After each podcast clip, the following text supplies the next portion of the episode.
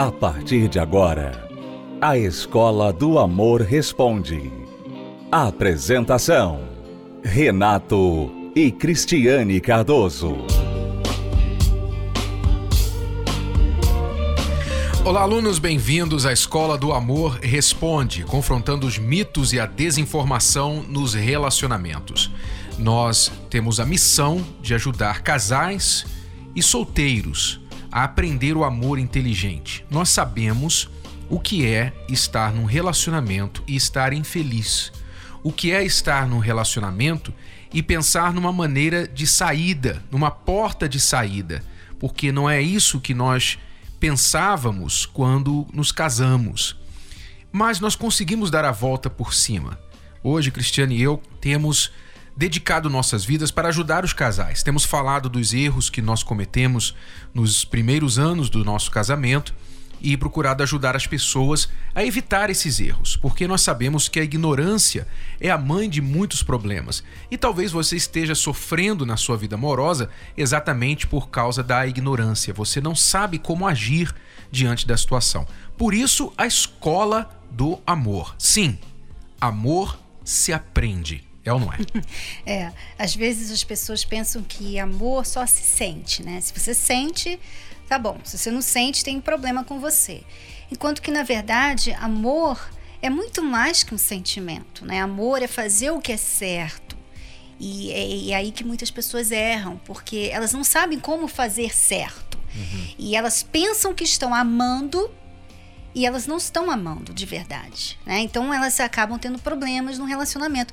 Por isso que tantas pessoas não dão certo com ninguém ou casamentos são falidos, por quê? Porque as pessoas vão pelo que sentem. Então elas, elas pensam assim, o amor é sentimento. Então se eu estou sentindo raiva, então quer dizer que esse amor aqui não existe mais. Enquanto que na verdade, muitas vezes o Renato sentiu raiva de mim, mas eu não deixei não de te amar. de me amar. pois é. O amor, ele, ele é um sentimento, mas também dentro de um relacionamento, muitos sentimentos ruins surgem na hora da raiva, na hora da briga, da discórdia, né? Quando vocês têm opiniões diferentes e tudo mais. Então é preciso entender que o amor não se faz somente com sentimentos. O amor, ele deve primariamente ser conduzido pela cabeça, pela inteligência. E se o amor não tem inteligência, ele é perigoso. Ele pode acabar até destruindo a relação e a própria pessoa. Pense no que eu acabei de falar. O amor, quando não é inteligente, ele pode até mesmo, paradoxalmente, acabar destruindo a relação.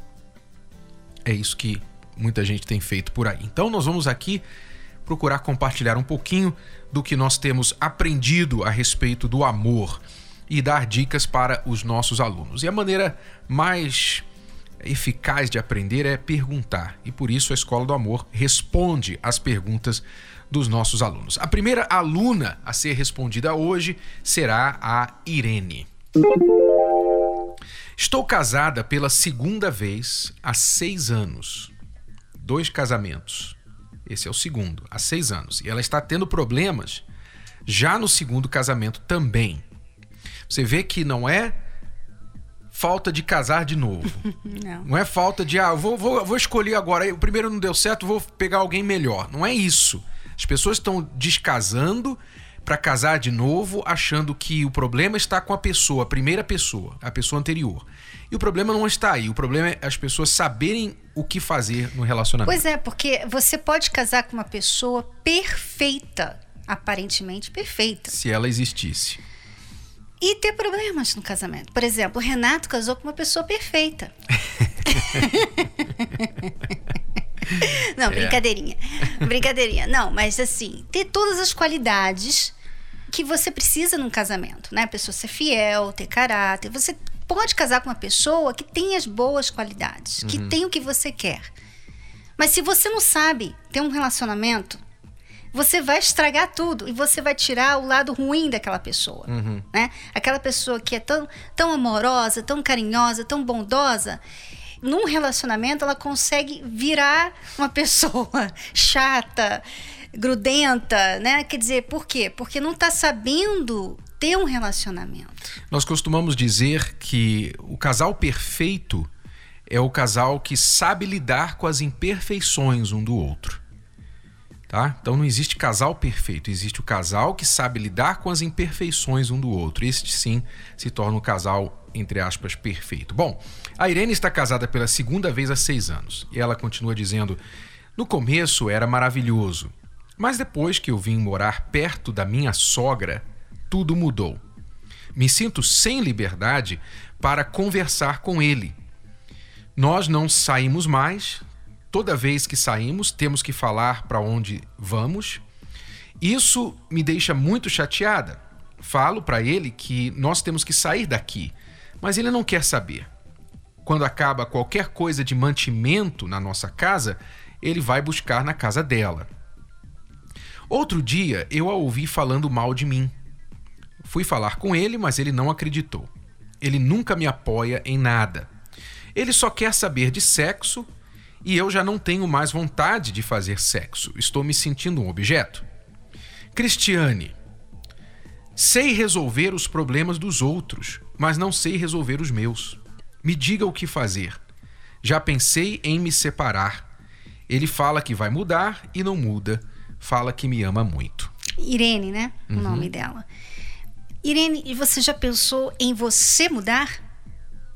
Porque você está tentando resolver o problema do seu marido.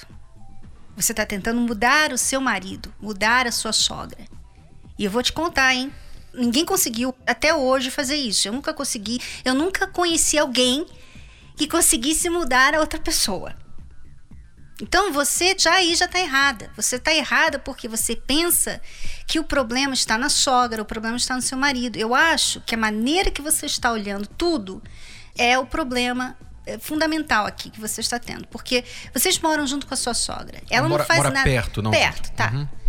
Ela não faz nada de errado. A única coisa que você falou aí que ela faz é perguntar onde vocês vão. Ela encontrou falando mal. Dela. Falou mal, mas pensa bem.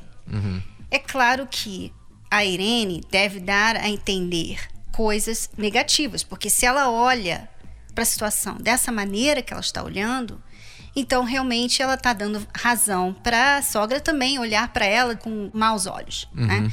Então, eu acho que eu não vi nada de errado que a sogra tenha feito. Que, ah, onde vocês estão? Você está morando perto da mãe dele, tá? A mãe que deu a luz a esse homem que casou com você. Tá? Então não é uma mulher qualquer, não é uma mulher que você vai descartar, é uma mulher importante para o seu marido.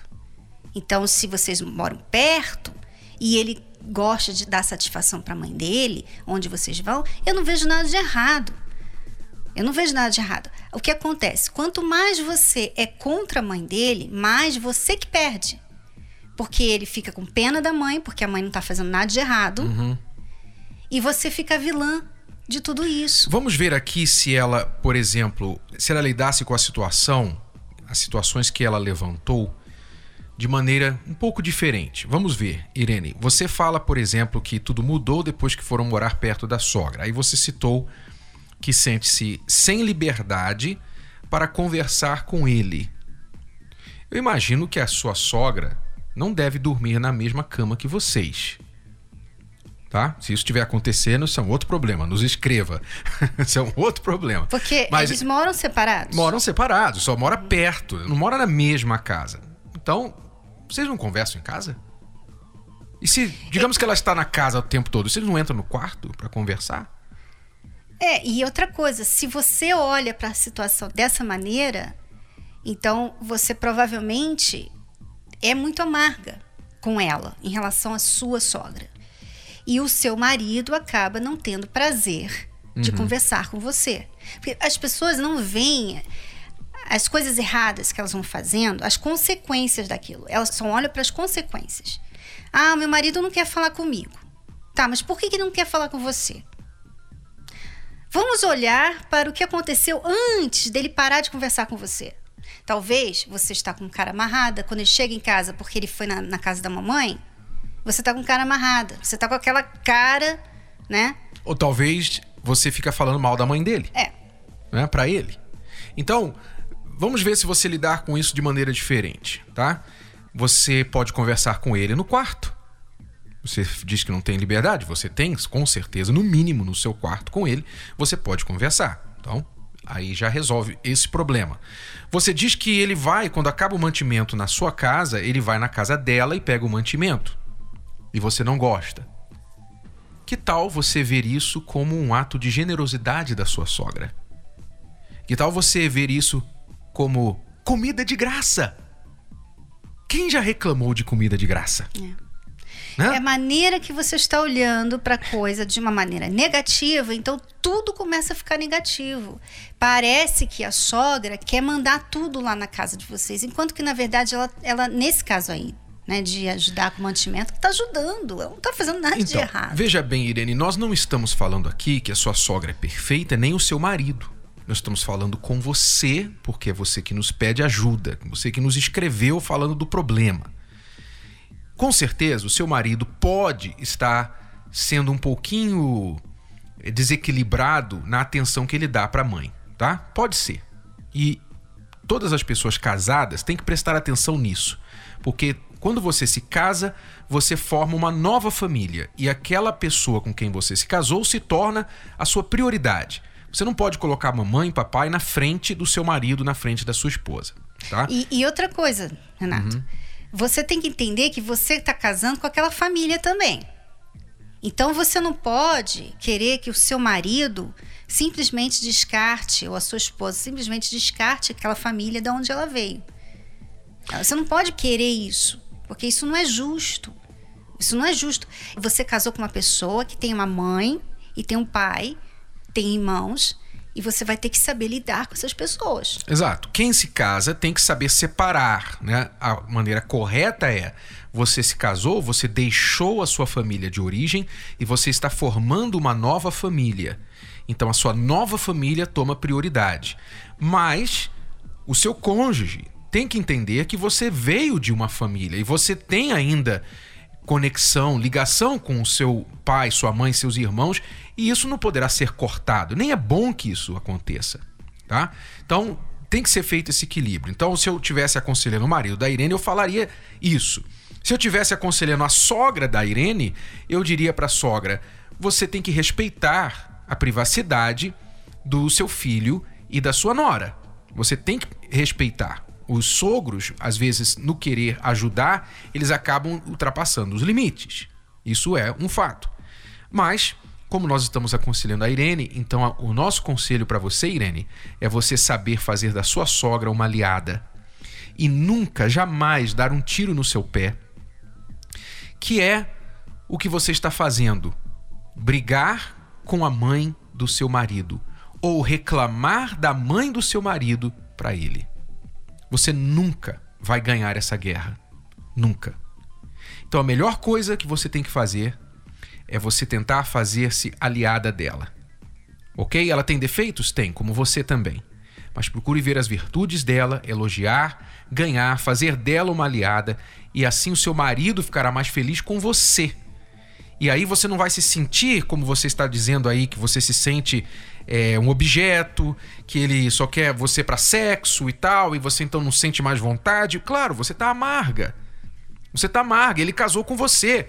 O, o, sexo é parte deste contrato de casamento que você fez com ele. Mas você fala, como no seu primeiro casamento, que eu não sei o porquê terminou, mas você diz que, por causa desses problemas, você já pensou em se separar. Eu acho que você está dando uma de Tim Maia. Você está dando uma de Tim Maia. O que quer dizer isso, uma de Tim Maia? Me dê motivo pra ir embora. Estou vendo a hora de te perder. Pois é, você, você tá querendo motivo para ir embora, ô, ô Irene. Então para de dar motivo para ir embora, para de pensar em motivo para ir embora pense em resolver os problemas, tá bom? Seguindo os conselhos que nós demos para você aqui. Bom, fica aí a nossa dica. Você está ouvindo, assistindo a Escola do Amor. Responde com Renato e Cristiane Cardoso. Depois dessa pausa, nós voltamos para responder mais perguntas de nossos alunos. Se você é aluno recém-chegado aqui na Escola do Amor, então você precisa saber das cartilhas do amor inteligente, que são os dois livros principais para casais e para solteiros, chamados Casamento Blindado 2.0 para casados e também Namoro Blindado. Se você quer aprender o que é o amor inteligente, então invista no seu relacionamento. Adquira o livro que você vai gostar de ler, mesmo se você é o tipo de pessoa que não gosta de ler, porque trata de você, do seu eu, você vai se conhecer melhor. Você que está em um relacionamento vai conhecer o parceiro melhor, entender a cabeça do homem, você mulher.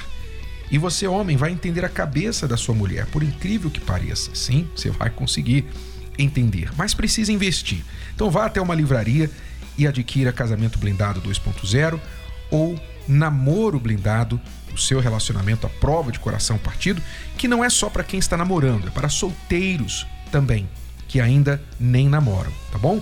Ou pela livraria ou pelo site casamentoblindado.com, entrega em sua casa.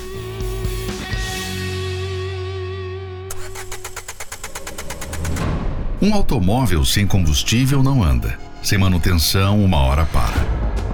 Um celular, por mais novo que seja, com uma memória sobrecarregada, sem excluir os excessos, ele vai travar. Uma planta que não é regada, cuidada, ela começa a perder a vida, a força e uma hora ela morre. E o que dizer do casamento? Assim como os exemplos citados, o casamento precisa de combustível, de manutenção, de um cuidado especial. O grande erro da maioria dos casais é que eles deixam a vida amorosa de lado. De lado. É tanta correria, tanta preocupação no dia a dia e a pessoa amada é esquecida. Por que pensar que o casamento irá viver sem manutenção? Pensando em todos os casais, a Terapia do Amor reservou todo o mês de maio para ajudar o seu casamento. Serão quatro quintas-feiras exclusivamente dedicadas a ensinamentos, dicas e total atenção para a sua vida amorosa. Dias 5, 12, 19 e fechando com chave de ouro no dia 26 de maio, no grande dia da celebração dos casamentos e renovação dos votos no Templo de Salomão. Entrada, estacionamento e creches gratuitos. Avenida Celso Garcia, 605, Brás, no Templo de Salomão. Mais informações acesse terapia do amor.tv. Terapia do amor.tv. Estamos apresentando A Escola do Amor Responde com Renato e Cristiane Cardoso. Olha só, a Deni, ela está se achando encalhada aos 18 anos. Tenho 18 anos e as pessoas ficam me criticando porque sou solteira e minha irmã mais nova já tem namorado. Aí falam que eu sou encalhada. O que eu faço? Ora, oh, Deni, Deni, por favor, uma coisa que você vai ter que aprender na sua vida, eu entendo, você é bem jovem, mas uma coisa que você e todos nós temos que aprender na vida é não se preocupar com o que os outros falam de nós. Porque quando você se preocupa muito com o que os outros pensam, que os outros acham, que os outros têm, que você não tem, então você passa a viver a sua vida para agradar outras pessoas. E é como diz um ditado, né?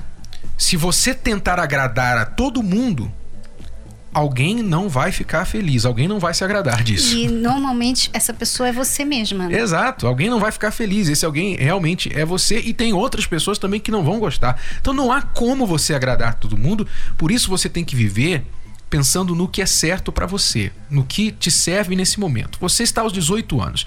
Sua irmã mais nova achou por bem namorar? É, sorte dela. Hum, que bom. A decisão dela. Sorte ou azar, quem sabe vai ser azar, não sei. Mas não importa se ela está namorando. Você tem que estar feliz por ela, se ela está feliz, muito bem.